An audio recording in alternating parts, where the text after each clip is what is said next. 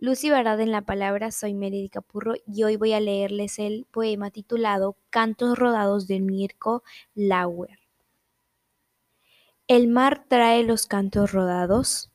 ¿O se lleva la arena y descubre las piedras enterradas? Pasamos días discutiendo ese misterio sin reparar en que acaso ese es el misterio de nuestros propios cambios. Un rostro suave para el verano, un rostro duro para el invierno.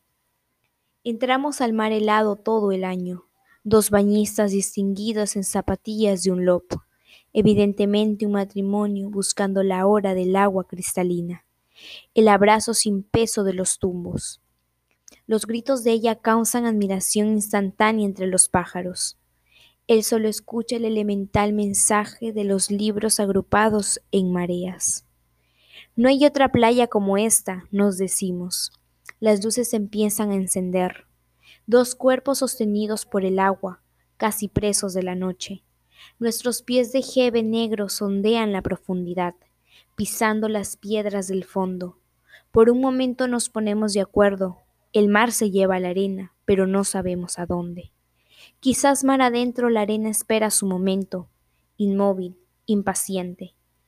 Ingresamos a ese prisma esmeralda claro, con tobillos que tiritan enjollados, lujosas ajorcas de ñuños crespos y acupuntura de eléctricos besitos de peces diminutos.